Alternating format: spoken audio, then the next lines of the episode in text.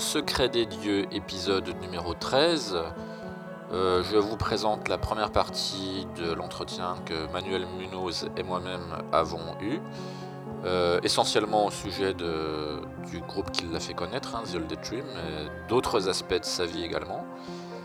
Dans cette première partie, nous allons essentiellement discuter d'un temps que les moins de 20 ans ne peuvent pas connaître, comme le chantait le grand Charles, à savoir euh, la toute fin des années 90, début des années 2000, à l'époque où The Old Tree s'est formé, à l'époque où euh, toute une génération de musiciens, euh, dont je fais partie également, hein, a fait ses premières armes. On va vous parler des débuts de The Old Tree, de la période euh, Epsilon, euh, l'association Epsilon. Euh, Peut-être qu'il y a des, Parisiens ou des Français qui parmi vous euh, s'en souviennent. C'était quand même une période un peu bouillonnante hein, où la créativité des groupes français euh, essayait de, s'exprimer, de sortir des difficultés du manque de structure en France pour euh, s'imposer. J'ai eu beaucoup de plaisir à mener cet entretien avec Manu, j'espère que vous aurez plaisir à l'écouter. Je voudrais signaler quand même un, petit souci technique hein, qu'on a eu avec euh, le micro de, de Manu qui, qui a fait pas mal de bruit parasite à plusieurs endroits. Ça peut être désagréable par moment, mais ça, ça ne couvre jamais sa voix. Donc, euh, si vous arrivez à faire un petit peu abstraction des, des petits bruits parasites, euh, euh, ça devrait bien se passer. Ne t'inquiète pas, ça va bien se passer. Voilà, euh, je vous souhaite une très bonne écoute. Je suis Sylvain Bégaud et vous êtes dans le secret des dieux. Bienvenue dans ce nouvel épisode euh, du podcast Dans le secret des dieux. J'accueille cette fois une vieille connaissance, euh, non pas parce qu'il est vieux, mais parce que je le connais depuis longtemps, euh, Manuel Munoz, plus connu comme étant le chanteur et guitariste de The Old Tree. Bonjour Manu. Bonjour Sylvain.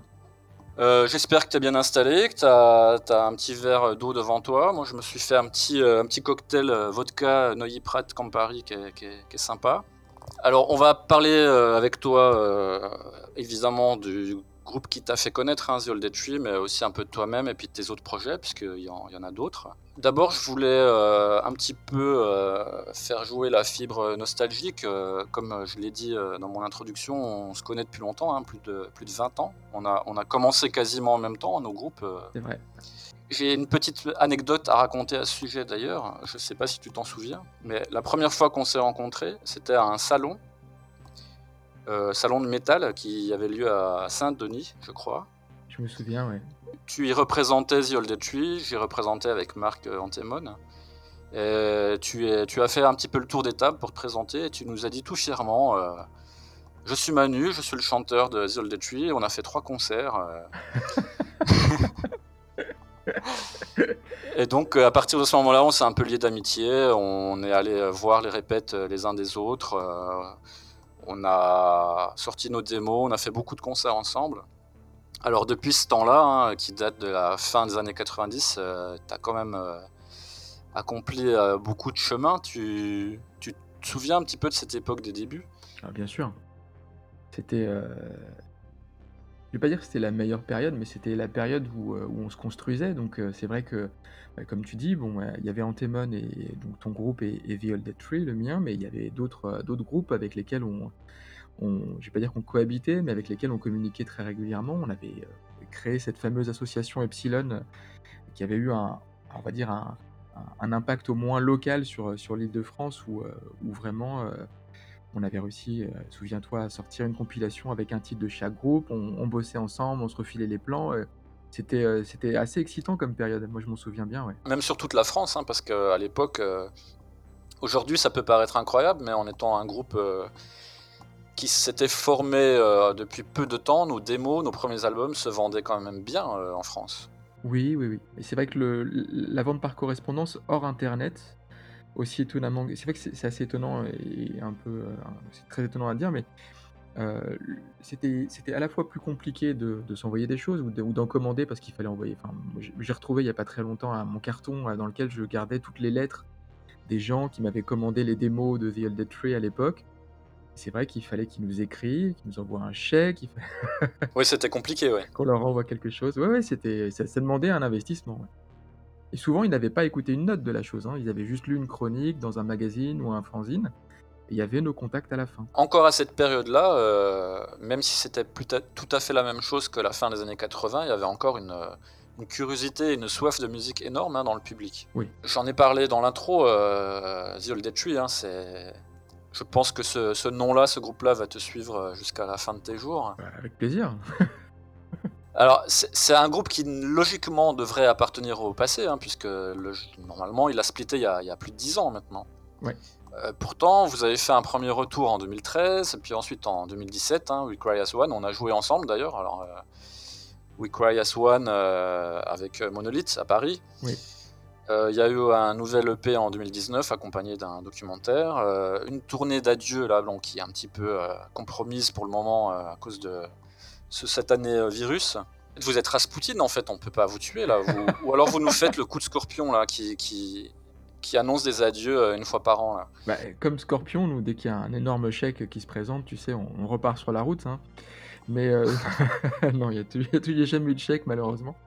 Mais le fait est que euh, The Elder c'est une histoire, une histoire un petit peu compliquée, dans le sens où il y a des, des rapports humains qui sont très forts entre, entre les différents membres, quelles que soient d'ailleurs les époques, hein, parce qu'il y, a eu- plusieurs batteurs qui sont passés, plusieurs guitaristes.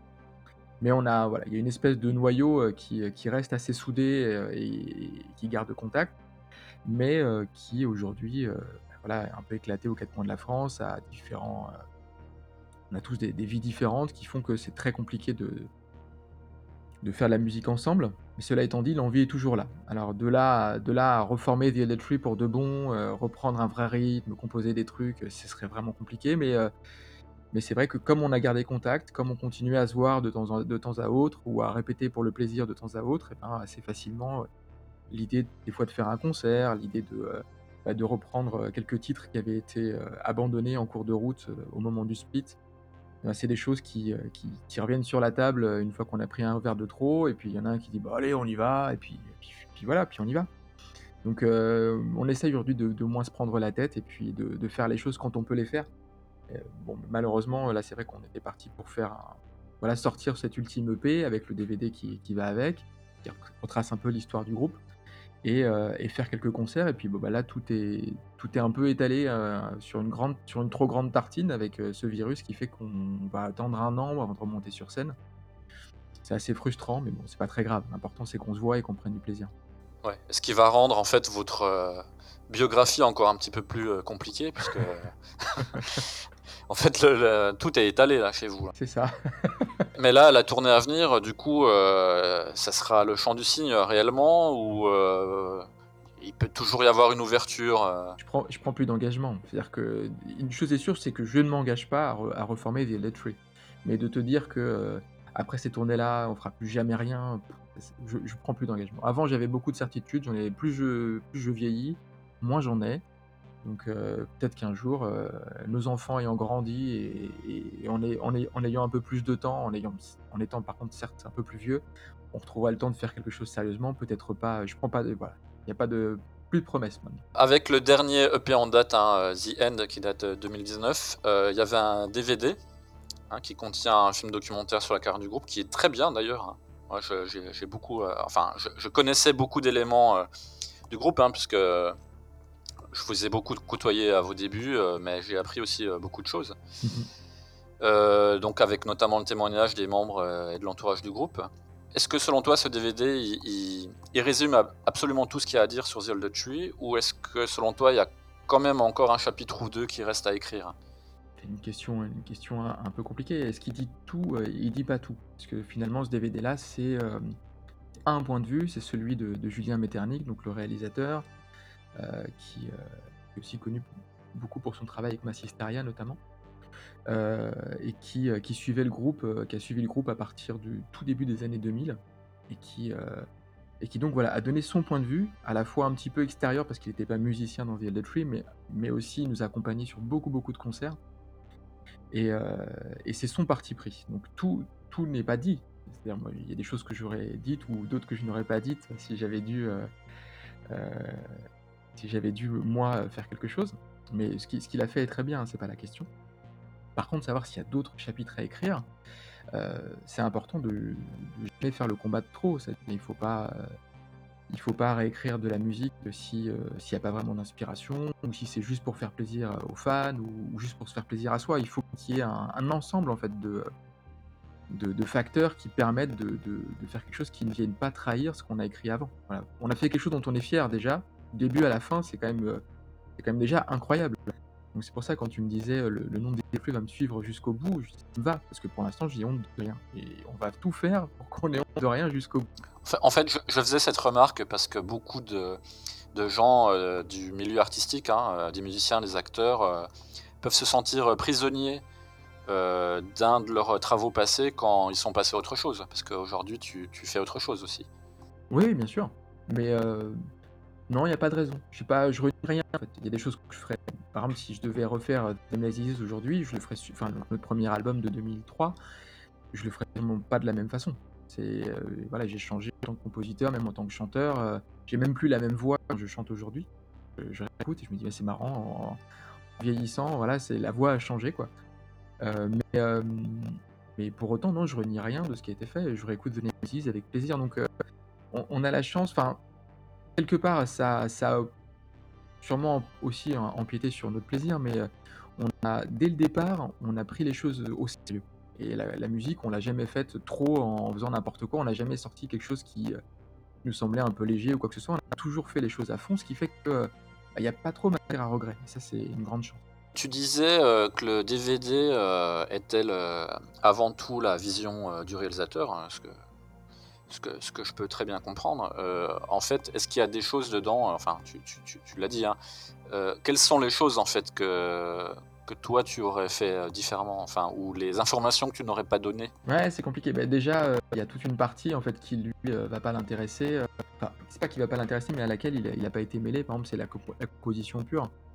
Euh, pour moi, la, composition dans Elder Tree, c'était euh, des moments vraiment euh, très spéciaux de, partage, euh, surtout avec, Nico, euh, donc le- le- l'autre guitariste.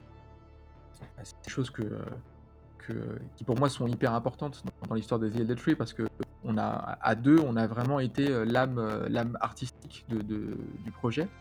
Quand il est, quand il est parti, ça a été, euh, très difficile pour moi. Et puis, euh, ça, ça a influencé, en fait, son départ a influencé euh, aussi la- l'album suivant, c'est The Waterfields, dans le sens où je pense que c'était une erreur de ma part, mais j'ai aussi voulu rassurer euh, les gens qui attendaient l'album suivant en, en, en- faisant moi-même un peu du Nico, si tu veux, à certains endroits, ou euh, en, gardant des choses que lui portait avant et pour montrer que non, non, c'est pas parce qu'il est parti qu'il y a plus ça, il y a plus ça. Je pense que c'était pas forcément une démarche euh, qui était la bonne parce qu'elle n'était pas euh, très naturelle au final. Mais euh, en dehors de ça, euh, non, dans les choses qui ont été dites, il n'y a, pas- a de catastrophe. euh, Il n'y a pas de catastrophe. Il n'y a pas de secrets défense qui ont été révélés. il n'y a pas de secret défense. euh, les, les- Le fait que j'ai pas été toujours un type ultra sympa, euh, c'est pas une, c'est pas une découverte non plus. C'est que j'étais pris dans, dans une espèce de, de logique, dans un sentiment aussi de peut-être pas de toute puissance, ce serait très exagéré, mais dans le sentiment de- d'avoir raison systématiquement en- envers et contre tous. Et pendant longtemps, malheureusement, euh, l'e- l'expérience a, été dans mon sens. Et donc, euh, plus euh, l'expérience montrait que j'avais raison, plus je pensais que j'avais raison à chaque fois et que donc, comme disaient les autres, finalement, c'était peut-être pas utile de l'écouter à chaque fois. Et à la fin, bah, ça fait des relations. Comme, je te le disais, on, a des, on avait des, sentiments les uns pour les autres en tant, en qu'amis. C'était avant tout une histoire d'amitié et le, fait que je tienne de moins en moins compte de, l'opinion de, mes camarades, ça, ça a tapé là-dedans. quoi. Et ça, c'est quelque chose que je regrette et qui est dans le DVD. On va revenir aux origines du groupe. Bon, c'est largement euh, documenté dans le DVD, mais, je pense qu'avoir euh, ton témoignage, euh, c'est direct, sans le filtre d'un réalisateur, justement, c'est intéressant aussi. Mais avec les origines du groupe, il y a aussi tes débuts à toi dans la musique. Alors moi j'ai souvenir hein, de nos discussions, hein, mais ça date euh, d'il y a 20 ans, donc euh, je ne suis pas 100% sûr de ce que j'avance, mais il me semble que tu as commencé au lycée et que tu avais comme camarade, hein, comme euh, un certain Nicolas Chevrolier et un certain Marc Canlers. Alors pour Marc, oui, Marc était effectivement, Marc et moi on était dans le, même lycée, donc Marc qui était donc le bassiste d'Antémon, ton propre projet, donc c'était assez rigolo qu'on se retrouve à l'extérieur ensuite. Mais on n'était pas très proches. C'était juste qu'on se connaissait euh, parce qu'on faisait partie des, euh, des hardos, comme on appelait ça à l'époque, donc les, les, fans de, de, métal du lycée. On avait tous les deux les cheveux longs, donc euh, voilà, on se croisait, on avait des copains en commun, mais on, ne se fréquentait pas particulièrement. Nicolas, par contre, lui était beaucoup plus vieux. je pense que quand Marc et moi on était au lycée, Nicolas touchait déjà des salaires. Ce qui fait une énorme différence à, cet âge-là. ah oui. Il fait pas son âge hein, quand même. Non, non, non, il a, il a beaucoup de chance. Et donc j'ai bien, ouais, j'ai commencé au lycée effectivement, dans le, lycée où, où, on était, c'était donc le lycée Paul Valéry euh, à Paris 12 Il y avait un local de répète euh, avec un, un, seul encarrelage qui, euh, qui permettait d'avoir un son très brillant, très sympathique. Et on s'était réunis avec quelques, quelques camarades tous plus ou moins débutants, encore qu'il y avait un, bon guitariste. Et, euh, donc on, a tenté quelques compos, quelques reprises, c'était rigolo quoi. Mais c'était rien de très sérieux, ça n'a duré que quelques mois. Comment euh, ça a pu devenir un, véritable groupe? Quelque chose de, plus sérieux? Alors moi à la base j'étais que guitariste, en plus j'étais vraiment pas très bon, j'avais, j'avais une petite guitare euh, coréenne qui était pas faux folle, et, donc je, ne chantais pas du tout. Et puis, euh, à la suite euh, du lycée, bon, ben, en rentrant en fac, euh, j'avais un, autre copain que je connaissais depuis longtemps, qui était bassiste et qui voulait monter un, projet, on va dire, de rock alternatif un peu pour tout. Et il s'avère qu'il connaissait Nico. Que, du coup, j'avais rencontré aussi Nico dans quelques soirées que ce, pote en commun avait, avait organisé. Et donc, quand, il, a monté ce groupe-là, qui, s'est appelé, qui n'a pas duré très longtemps non plus, mais qui s'appelait Needful, bah, Nicolas et moi on s'est retrouvés guitaristes. Et donc euh, on a commencé à sympathiser. Lui venait vraiment d'un monde euh, enfin, il venait d'une petite ville de province et était fan de pop rock. Et moi, je venais de Paris, j'étais fan de métal. On n'avait pas le même âge, pas les mêmes influences, mais on est devenus potes assez vite. Et un soir, il, était passé, il était passé chez moi, après une répète, on discutait et il y avait l'album euh, Like Gods of the Sun de euh, My Dying Bride qui était sorti euh, la semaine qui précédait. Je l'avais acheté évidemment tout de suite parce que j'étais un gros fan. Donc on est en 1996 là, hein, si je dis pas de conneries. Ou, ouais, fin 96. Et, et, je lui fais écouter le titre A Kiss to Remember. Je lui dis écoute, écoute ça, ça vient de sortir, je trouve ça super. Et là, Nico, il est assis et je vois son visage éclairé par une espèce de lumière divine. Et il me dit mais tu peux la remettre? et on l'a réécouté deux trois fois dans la soirée et le lendemain, euh, sur sa pause méridienne, il est parti tout de suite à la Fnac acheter l'album. Et après, c'était Dragon Times et, en fait, il est tombé complètement amoureux de ce style-là et, euh, ça, ça, a terminé de, figer, de figer notre relation, si tu veux, dans, ce truc-là, dans le partage. Et quand le, groupe Needful s'est arrêté, tout de suite, eh ben, euh, on a parlé de, monter un projet ensemble qui serait axé euh, donc, euh, sur, euh, sur la musique qu'on appelait à l'époque le Doom Gothic. Ensuite, donc, on s'est mis à la recherche bah, d'autres membres hein, pour, pour notre groupe. Et on a retrouvé un batteur, donc Frédéric, qui cherchait alors un, groupe dont les influences étaient, il ne faut pas que je me trompe, hein, il y avait Paradise Lost, hein, c'est ce qui, ce qui nous a convaincu principalement, mais il y avait aussi Pink Floyd et Carcass. Et j'avoue que, en y repensant après coup. Ça, c'est quoi? C'est des petites annonces? Petites annonces, ouais, ouais, les petites annonces. Dans... Alors, c'était c'était Hard Force, je crois, à l'époque. Ou, ouais, je pense que c'était Hard Force. Et, euh, et donc, ben, on l'a contacté, on l'a rencontré. Et euh, on, est, euh, on, a, on a commencé à répéter, c'était en février. C'était même très précisément le 18 février 1997. C'est une date que j'ai gardée très, très, enfin, bien gravée en, mémoire. Et on a fait notre première répète comme ça. Et puis il a fallu beaucoup de temps avant qu'on rencontre Vincent, là encore par petite annonce, euh, qui était donc euh, bassiste, euh, enfin qui est toujours bassiste, quelque part dans sa tête, je l'espère. et qui, qui, qui cherchait aussi un groupe influencé par Paradise Lost, qui est, vraiment voilà, le, groupe qui fait l'animité au sein de, de The Old Tree. Vincent, c'est un personnage, hein, je pense qu'il mériterait à lui seul qu'on lui consacre un, épisode du podcast. ou un podcast, je veux dire. un podcast à part entière. oui, oui, oui. Donc, et donc voilà, bah après, après c'était lancé quoi s'était lancé et puis euh, on a appris, on a, on a tout appris ensemble parce qu'on partait, je dirais pas qu'on partait tous de rien parce que Vincent par exemple a fait le conservatoire mais il a fait le conservatoire en hautbois et, euh, et, Fred comme il, il, prenait des cours de batterie donc c'était pas un batteur très nerveux mais il avait beaucoup de, de connaissances théoriques en fait sur la manière de, construire les morceaux, sur euh, le principe du basse batterie. En fait, c'est lui qui a imposé ça et, le, principe du basse batterie en fait détaché du, jeu des guitares, euh, c'est Fred qui a, vraiment fait rentrer ça dans, dans l'ADN du groupe et on l'a gardé jusqu'au bout. Justement, j'ai une autre anecdote à ce sujet. Euh, je me souviens que euh, après notre fameuse rencontre dans, dans ce salon à Saint-Denis, tu nous as invités à venir vous voir en répète. Ouais. Donc à l'époque, c'était avec Frédéric à la batterie. Et je me souviens très bien que il parlait beaucoup en répète. Il, il donnait il donnait son avis, euh, y compris sur votre façon de jouer euh, à la guitare et tout ça. Effectivement, c'était pas juste un batteur qui était là pour, euh, pour, pour taper sur les tambours et donner le rythme. Ah non, pas du tout. Il y avait un véritable investissement de sa part dans, dans les compos, dans l'ensemble en fait des choses qui font fonctionner le groupe. Mais moi, je, me souviens même qu'une fois, Frédéric, je, je pourrais plus te dire quand exactement c'était, mais euh, à un moment donné, donc on, faisait nos petites répètes, on ramenait nos compos, qu'on faisait, on faisait évoluer petit à petit. On, avait, on a fait très peu de concerts. Hein. Euh, avec Fred, on en a fait trois. Et euh, à un moment donné, je, me souviens qu'il nous avait dit si dans six mois on en est encore là, je, me casse quoi. Il y avait vraiment ce côté-là. bon, il faut, on n'est pas là pour, on n'est pas là pour beurrer les sandwichs quoi. Il faut. ouais, on n'est pas là pour rigoler. C'est du sérieux. Voilà, on, fait de la musique, c'est cool, on boit des coups, mais on, avance quand même. Donc euh, moi ça m'avait un peu choqué parce que euh, je pense que même si j'étais moi j'étais complètement dans j'ai toujours, pris les choses sérieusement mais pour moi euh, l'étape de par exemple d'aller enregistrer le premier disque c'était c'était un gros truc quoi c'était c'était impliquant ça faisait peur quoi on n'avait pas envie de le planter ce truc là alors que Fred lui il était assez assez déterminé dès le départ au final. Il y a une chose dont tu n'as pas parlé enfin tu l'as survolé rapidement, euh, euh, tu étais guitariste, mais on te connaît aussi comme chanteur, et peut-être même surtout comme chanteur.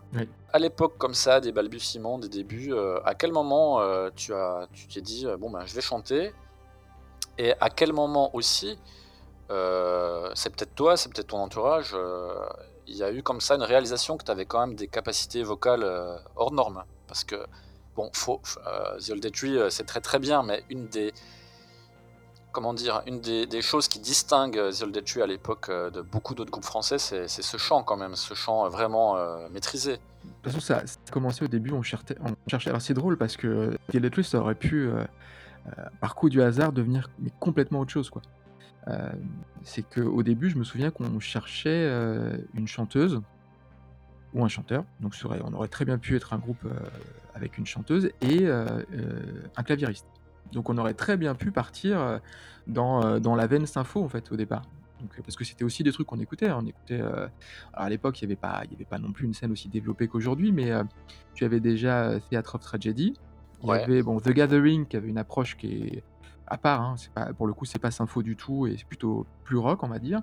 Mais tu avais aussi Lacuna Coil qui, qui commençait il y avait peut-être d'autres groupes aussi qui, qui, émettaient un peu de chant féminin, euh, et Paradise Lost l'avait fait. Donc c'était des choses qui nous plaisaient aussi. Et si on était tombé sur une, chanteuse euh, euh, voilà, talentueuse et, impliquée, je pense qu'on aurait très bien pu partir là-dedans. J'aurais jamais chanté de ma vie et on aurait jamais. Violet True aurait eu une toute autre tournure, quoi. Donc ça, c'est rigolo en y repensant. Mais on, a, on a fait passer des auditions, enfin, on a rencontré des types, hein, pas beaucoup, hein, peut-être deux. et ça allait pas quoi. Ça allait pas du tout. Euh, donc euh, comme on trouvait personne et qu'il fallait qu'on avance, ben je, me suis mis à chanter. Donc au départ, euh, on va dire que l'avantage c'est que je chantais juste à peu près. Donc c'était le seul truc. Et puis bah, petit à petit, ça s'est fait plus ou moins naturellement. Hein. Petit à petit, on s'est arrêté de chercher quoi, tout simplement. Et, moi de mon côté, j'ai toujours été hyper épaté par, par les, gens, enfin les chanteurs qui faisaient des registres très différents.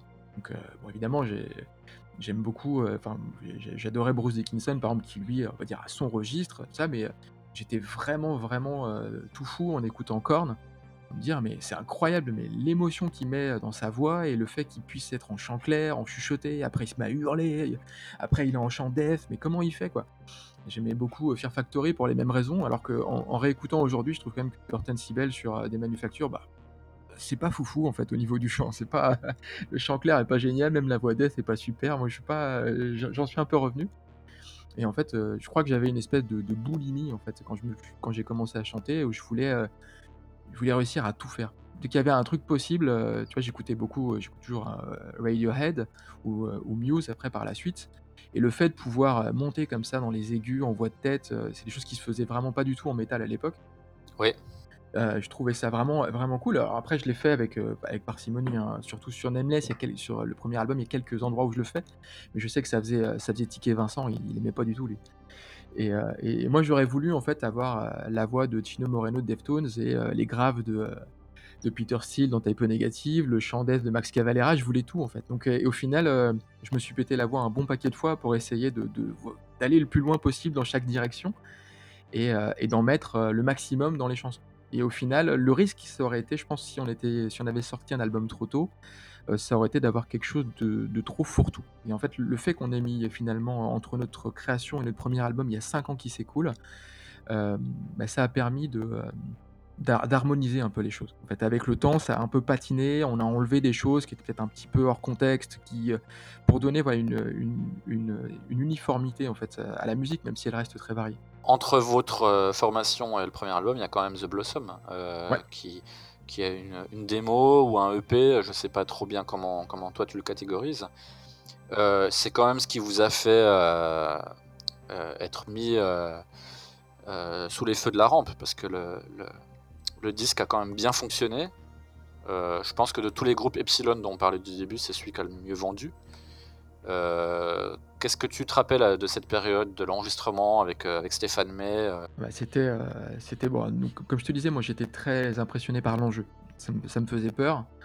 Donc, donc on avait beaucoup travaillé. On avait, on avait, on a enregistré donc The Blossom, c'est quatre titres, mais on en avait plus avant. Donc on a vraiment fait une sélection dans ce qu'on voulait faire. On a écarté justement, tu vois, j'y repensé il n'y a pas très longtemps, on avait un titre de, de death metal un peu parodique euh, c'est difficile à imaginer, mais dans The Electron, on est quand même assez déconneur hein, dans la vie et, euh, euh, il a fallu un petit peu expurger ça pour être cohérent en fait quelque part. Voilà, bon, on fait du, métal, on fait quoi comme métal Est-ce que le fait d'avoir un morceau rigolo, ça a du sens sur une démo, tu vois, sur une démo ou un EP quand tu veux être pris au sérieux, pas faire du gothique et du rigolo quoi, c'est pas possible. Donc à un moment donné, il faut faire des choix, donc on a fait des choix ce, dont je me souviens, donc, c'est que euh, Stéphane May, donc, qui, a, enregistré euh, et mixé euh, le, EP, on l'a rencontré via, via un autre groupe, en fait, un groupe de, death metal qui était, qui était super, qui s'appelait Cobal, et dans lequel évoluait Franck, Franck Métayer, qui est devenu le, batteur de Electric plus tard. Et donc, Cobal c'est une drôle d'anecdote d'ailleurs, comment, comment on a connu Cobal. Je, à l'époque, je travaillais en boulangerie, j'étais vendeur en boulangerie. Et le soir, quand je rentrais chez moi, euh, je partais avec les restes de, pain, euh, les invendus, les pains au chocolat, plein de trucs. C'était vachement. Alors, c'était une période où j'étais pas bien payé, mais une période où euh, je mangeais vraiment bien. Et j'avais un, tu vois, les grands sacs Ikea bleus, là, tu vois. J'avais un grand sac Ikea bleu qui était rempli de pain, de plein de trucs que je filais aux voisins, tout ça. Et je prends le métro pour rentrer. Et dans le métro, ben, qu'est-ce que je, croise un type avec des cheveux longs. On n'était pas nombreux, on, se regarde, on sourit. L'espèce de, de, fraternité de métalleux à l'époque était, assez forte. Et donc, on engage la conversation, on discute. je lui file pas en chocolat, donc tout de suite, on a sympathisé. Et, euh, et euh, donc, bah, on, voilà, on a parlé de nos groupes respectifs. J'ai dû lui dire avec beaucoup de fierté que j'ai déjà fait trois concerts. Euh, c'était une habitude à l'époque. C'est une carte de visite. et, et donc, c'était Gabriel, le, guitariste de Cobal. Et puis après, voilà, on a engagé, on a engagé une amitié aussi. On allait se voir les uns les autres. Bah, à l'époque, où voilà, on n'avait pas de gamin. Euh, pas de relation de couple euh, vraiment établie, donc euh, on était vraiment libre hein, tout le temps. Et, donc, donc on, voyait, on voyait plein de groupes les uns les autres. Et puis bah, ils ont sorti leur, leur premier, leur premier EP, un trois titres. Et le son, pour l'époque, en tout cas pour, pour quelque chose d'autoproduit, c'était vraiment bien. Donc c'est comme ça qu'on a rencontré Stéphane May. On a discuté avec lui. Stéphane, c'est c'est un, c'est un type qui, qui en impose assez, avec une, une voix grave, posée. Il était euh, plus âgé que nous, euh, il avait l'expérience. euh, Pour remettre dans le contexte, Stéphane May, c'est le frère de, de Franck, Ouais. et il est ingénieur du son. Et à l'époque, il, il, il proposait au groupe de, de produire leur euh, démo, leur EP, leur album, pour des sommes dérisoires si on comparait ça avec le, le prix dans un, dans un vrai studio. Quoi. C'est ça. Et donc bah, Stéphane, il, il- voilà, comme je te disais, il nous, il nous a pas mal impressionné. Il nous a, euh, euh, nous a un peu aussi euh, passé à la douche froide quand il nous a dit que euh, bah, pouvait pas enregistrer de batterie. Ce qui fait que euh, Frédéric a, fait un, énorme, c'est plus qu'un compromis, hein, c'est un sacrifice en acceptant que sa batterie soit programmée. Et donc sur The Blossom, c'est pas une vraie batterie, c'est une batterie programmée. Selon, les partitions de, de Frédéric, mais c'est une batterie programmée. Pour lui, c'était un vrai crève-cœur quand même. Et puis ensuite, c'était euh, à notre tour, euh, au tour des autres musiciens d'enregistrer. Donc euh, c'était dans la, la maison où habitaient Franck et, et Stéphane et, et Laurent. Et donc c'était des conditions un peu, un peu hautes, quoi. On était assis dans un escalier avec l'ampli Oui. qui hurlait dans une, dans, une, dans une des chambres à côté. Les pauvres voisins, ils devaient, ils devaient être fous avec ça. J'ai connu les mêmes conditions, on a enregistré un, un maxi d'Antemon dans les mêmes conditions. ouais. Un très bon maxi d'ailleurs. Et, euh, et donc euh, ça s'est fait comme ça. Et puis euh, euh, quand on a enregistré, bah, c'était. Enfin, lui, m'a appris. Stéphane est, chanteur, hein, donc il m'a il m'a filé plein de trucs. Il m'a Il m'a vraiment guidé. C'est le premier qui m'a enregistré, donc c'était c'était une expérience qui était, qui était vraiment bien. Et, euh, euh, et- et c'est vrai que le son de The Blossom, eh ben, il était, il était super quoi. Pour quelque chose, effectivement, là, que je, alors, me souviens plus du prix qu'on a payé, hein, mais, euh, mais c'était vraiment un son super. Et puis, c'était, et puis il venait de la scène rock et metal, donc il savait de quoi il parlait, il savait comment mixer les trucs. Et euh, ça nous a permis d'avoir une sacrée carte de visite qu'on a pu ensuite, euh, bah, qui nous a permis d'avoir nos premières chroniques. Et puis, quelle chronique quoi C'était, euh, Oui. c'était, euh, C'était dithyrambique. ah oui, c'était. Après, euh, il, faut, il faut se rendre compte que justement les, les groupes n'avaient pas les accès, euh, avaient pas accès aux moyens auxquels ils ont accès aujourd'hui. C'est-à-dire au- aujourd'hui, avec une bonne carte son, quelques investissements et, et un peu de curiosité, on peut réussir à avoir euh, euh, une prod maison qui tient la route. Quoi. À l'époque, la plupart des démos qui sortaient, ça piquait. hein. C'était tendu quand même. Exactement. Il y avait, il y avait, je pense qu'on a bénéficié en fait d'un vrai manque de professionnalisme de la scène en France. Il y avait, euh, avait pas une scène très développée à ce, à moment-là. Je pense que du coup, on est ressorti, euh, on est sorti un peu grâce à ça. Je me, souviens, en- j'ai un souvenir en, particulier, c'est euh, le, Hard Rock Magazine qui nous a, qui nous a chroniqué. Je, me revois, donc euh, j'ai reçu le truc et, euh, donc je vais, euh, on avait, fait euh, une liste euh, très très longue en fait de tous les fanzines, de toutes les radios métal qu'on avait pu trouver euh, euh, en France. J'avais fait des envois par, par, par dizaines quoi, dans, tout, dans toute la France et puis petit à petit on recevait des retours. Donc euh, chaque fanzine qui avait chroniqué l'album nous envoyait un exemplaire, donc euh, par, la poste tout arrivait chez moi. Et, euh, et donc, par contre, Hard Rock Mag, ils, ils me l'ont pas envoyé, mais c'est pas grave, je l'ai je acheté, parce je acheté tous les mois. Et, et quand le Hard Rock Mag et que je on, on était la démo du monde, quoi. Pour moi, c'était incroyable, c'était juste mais complètement fou. Et donc, je suis allé euh, voir, donc on, répétait une ou deux fois par semaine. À chaque répète, je venais avec les nouvelles chroniques.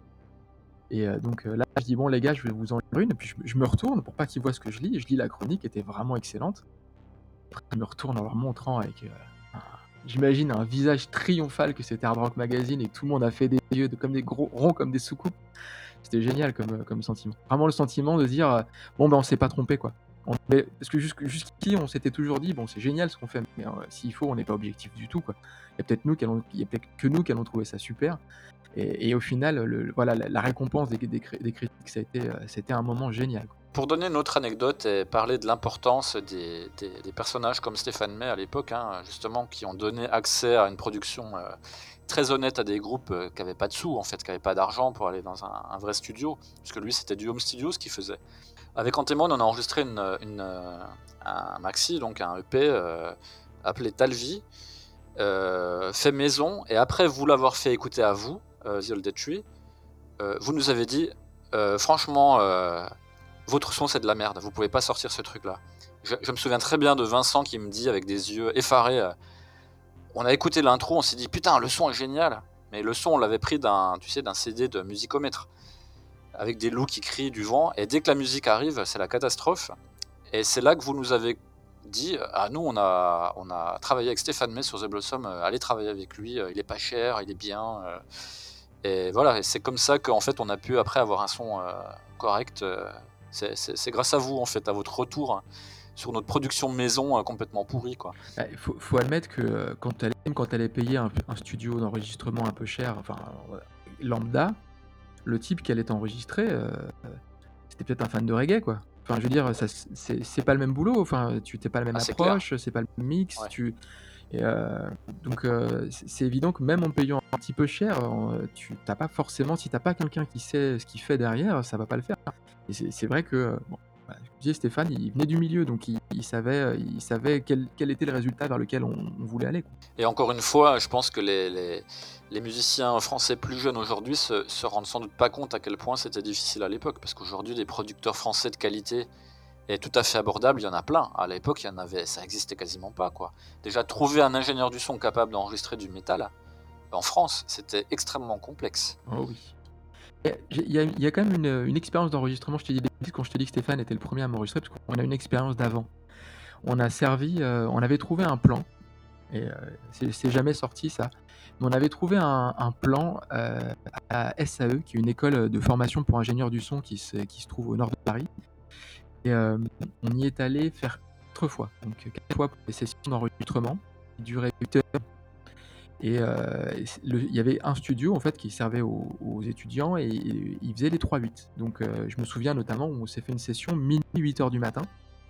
C'était vraiment l'enfer. Les gars qui, euh, les gars qui, nous enregistraient donc étaient donc des étudiants, mais en plus pas forcément du tout auditeurs de métal quoi. Donc on a eu des sons assez, assez folkloriques qui sont sortis de ces sessions-là. C'était des sacrées expériences. Il y a eu euh, une des sessions où il y avait que Fred et moi, parce que Vincent et Nico étaient occupés à autre chose. Donc j'ai moi qui ai enregistré la basse, j'ai enregistré tous les leads. C'était, euh, après il a fallu que je chante en plus. Donc crois que c'était la fameuse séance de, où on a commencé à minuit, donc j'ai attaqué le chant à 5h du matin. J'étais rincé, c'était une cata. Mais bon, on a bien rigolé. Pour continuer dans la, dans la chronologie, hein, euh, j'arrive à la partie peut-être la plus triste et difficile, c'est le, le décès de, de Frédéric. Mm. Et qui, selon moi, hein, tu- dis-moi si je me trompe, euh, a fait prendre quand même un, un virage euh, au groupe, euh, notamment sur sa manière de communiquer, sur ses textes, etc.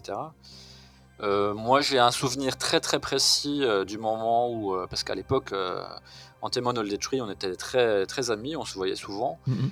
Euh, on est allé voir un concert à la locomotive ensemble.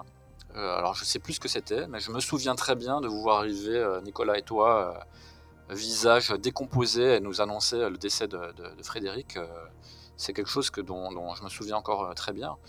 Donc euh, bon, j'imagine le coup que ça a dû porter au moral du groupe quand même à ce moment-là. Bah, c'était l'enfer. hein. Pour, ma part, Fred et moi, on se téléphonait tous les jours. Tous les jours, on, on causait. des fois c'était 5 minutes, des fois c'était 2 heures, hein, mais, mais c'était. euh, puis, puis on l'a pas vu venir et. Euh, puis c'était. euh, enfin, en fait, euh, c'est ce qui est. C'est. euh, à la fois on l'a pas vu venir, à la fois on aurait pu s'y attendre. Parce que euh, Fred était, euh, était quelqu'un de dépressif depuis toujours, enfin depuis toujours. Puis en tout cas, il, c'était- il était déjà, était déjà malade quand, quand on l'a rencontré. Il était même sous, sous médicaments, hein, donc il, il était euh, allait à l'hôpital le jour. Et euh, d'ailleurs, il nous avait, euh, nous avait menti quand on l'avait rencontré. Il nous disait qu'il il passait, il était à l'hôpital, mais c'est parce qu'il était infirmier. Puis après, on a découvert que pas du tout. Il était patient et, euh, et, qu'il était effectivement, quand on l'a connu, il était, vraiment sédaté. hein. Il y avait des moments où il pouvait rester la bouche ouverte comme ça pendant qu'on discutait. lui, il prenait pas part à la, conversation. Et petit à petit, en fait, le groupe, le groupe l'a un peu sorti de ça. C'est-à-dire que bah, il, voilà, il s'est fait, il s'est fait des amis. Euh, il, y avait des rendez-vous réguliers. On répétait, comme je disais, on répétait une, deux fois, des fois trois fois par semaine. Euh, on, se tenait au courant de tout. On était pris dans un élan, dans une passion commune, qui fait que voilà, il a vraiment sorti la tête de l'eau. Il a repris, euh, donc il avait été obligé d'abandonner le lycée, lui. hein. C'est en, seconde, il avait fait une tentative, une première tentative de suicide. À la suite de quoi, donc il avait été, il avait été suivi. Et, d'ailleurs, il était au lycée avec des membres de, de Dying. Qui, qui, qui, le connaissait donc depuis, depuis plus longtemps, Dying Tears, qui était donc un des groupes qui, était, qui faisait partie de l'association Epsilon, dans laquelle était Oui. Demon et The Dead Tree. Et puis donc voilà, donc avec The Dead Tree, il a commencé à, à s'en sortir et, et, des fois il faisait encore des, des crises d'angoisse où il, c'est déjà arrivé qu'il la répète quoi. Il se lève, il se lève d'un coup, il prend son manteau, je, je peux pas arrêter, puis il partait quoi. Une fois, on est, on est allé au, au printemps de Bourges. On est, il y avait, euh, je crois qu'il y avait euh, The Gathering, Anathema, Moonspell, il y avait euh, Soulfly aussi. Qui, ils avaient fait une scène métal. Et donc, on, allait voir tout ça. Et euh, au moment de partir, on était dans la voiture, on était sur le périph. Et euh, il, a, il a fait une crise. Et il a fallu le, déposer. Il est rentré chez lui. Il est pas venu avec nous. quoi. Donc voilà, il y avait une, vraie fragilité. Mais il y avait une.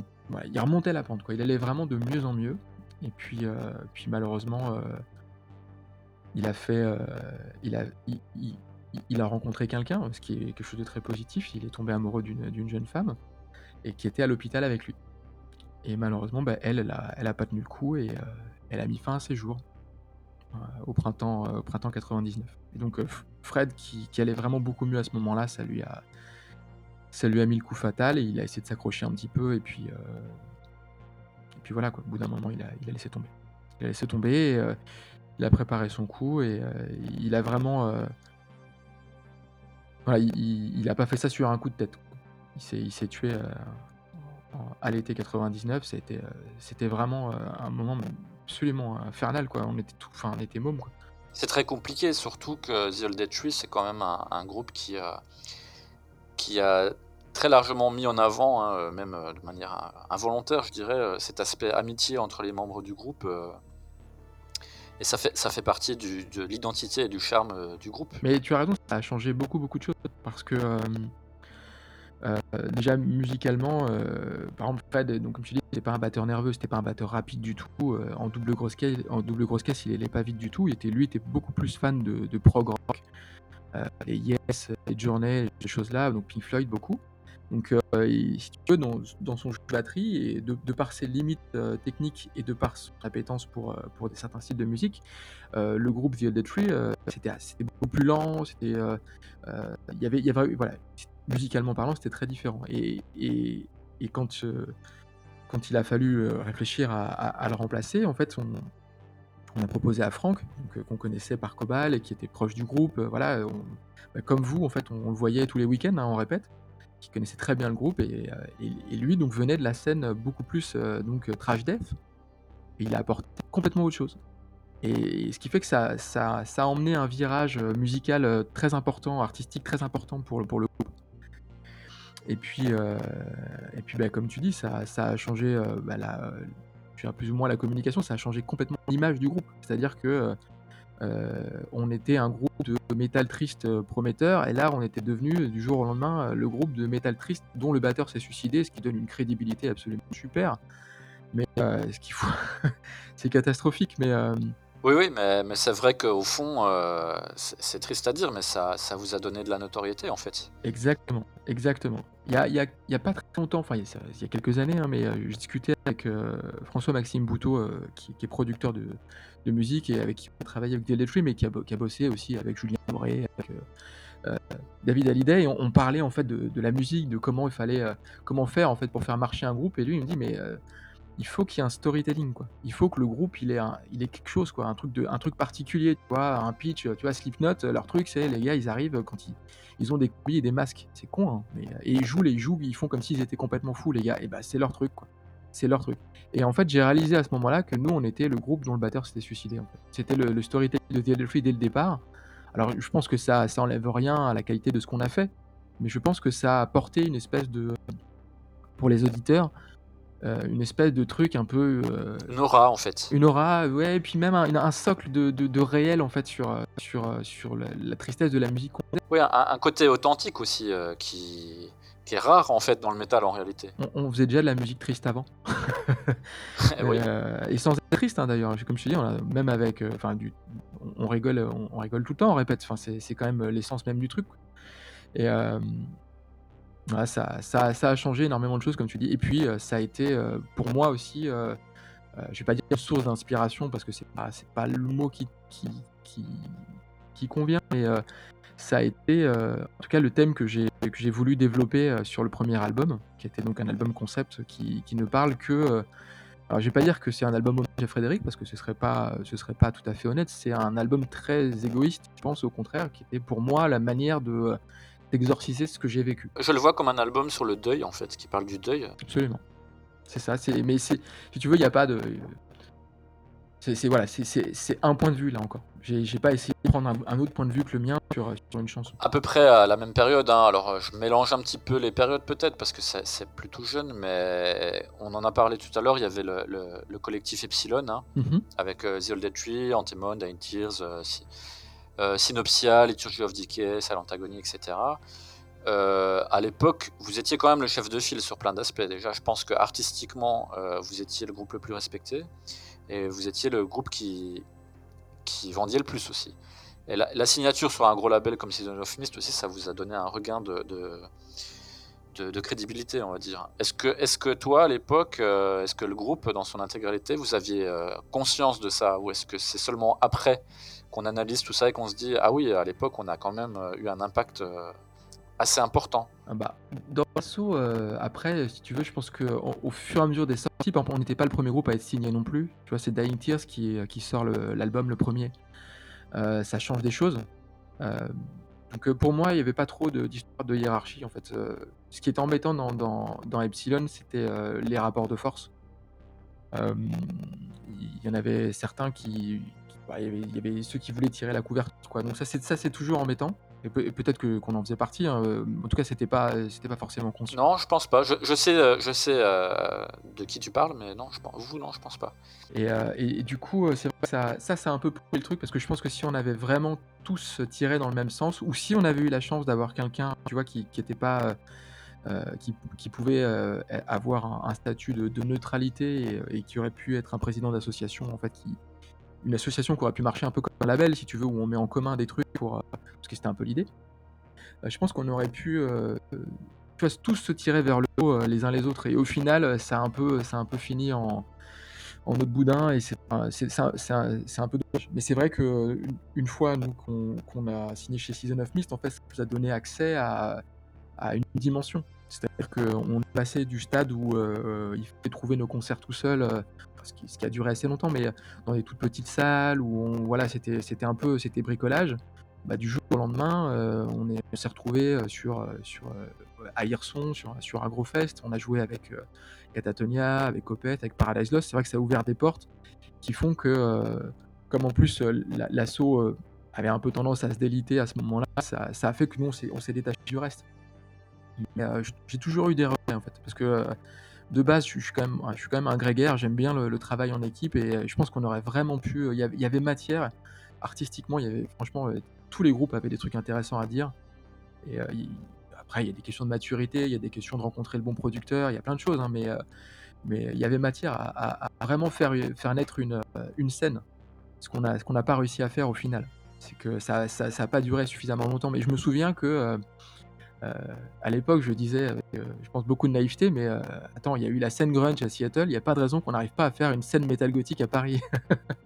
Bah, je pense qu'on se disait un peu tous la même chose, mais effectivement, il y a les égos qui sont rentrés en jeu, et puis il y a aussi eu à un moment donné le, euh, fameux effet d'inertie euh, de groupe, quoi. C'est que je suis entièrement d'accord avec toi quand tu disais qu'à partir du moment où il n'y a pas un leader neutre euh, qui est capable de trancher et prendre des décisions, c'est compliqué de trouver un consensus en fait euh, qui, soit bénéficiaire à tout le monde. C'est vrai que euh, moi, j'ai toujours en tête ce, dernier concert euh, au, Club du Noix où, où tout le monde se battait.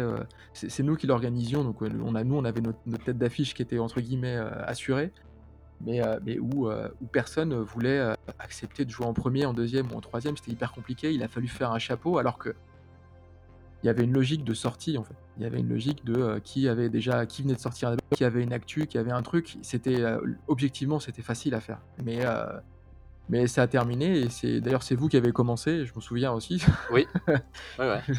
et et, et c'était pas le c'était pas c'est pas ça qui aurait dû se passer. Enfin bon, le passé est le passé. C'est ça, c'est vieux. Moi, j'ai quand même de bons souvenirs de, au moins de deux concerts au Club du Noix euh, du collectif Epsilon. C'était quand même des, des- des années euh, sympathiques. Oui, puis le club du Noix c'était une, super salle.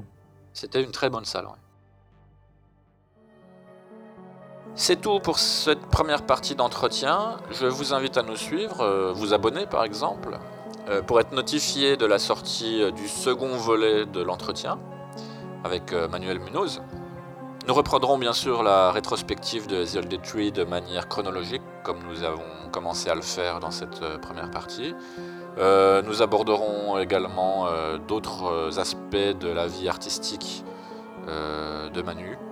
Je vous donne rendez-vous au prochain épisode. Vous êtes dans le secret des dieux.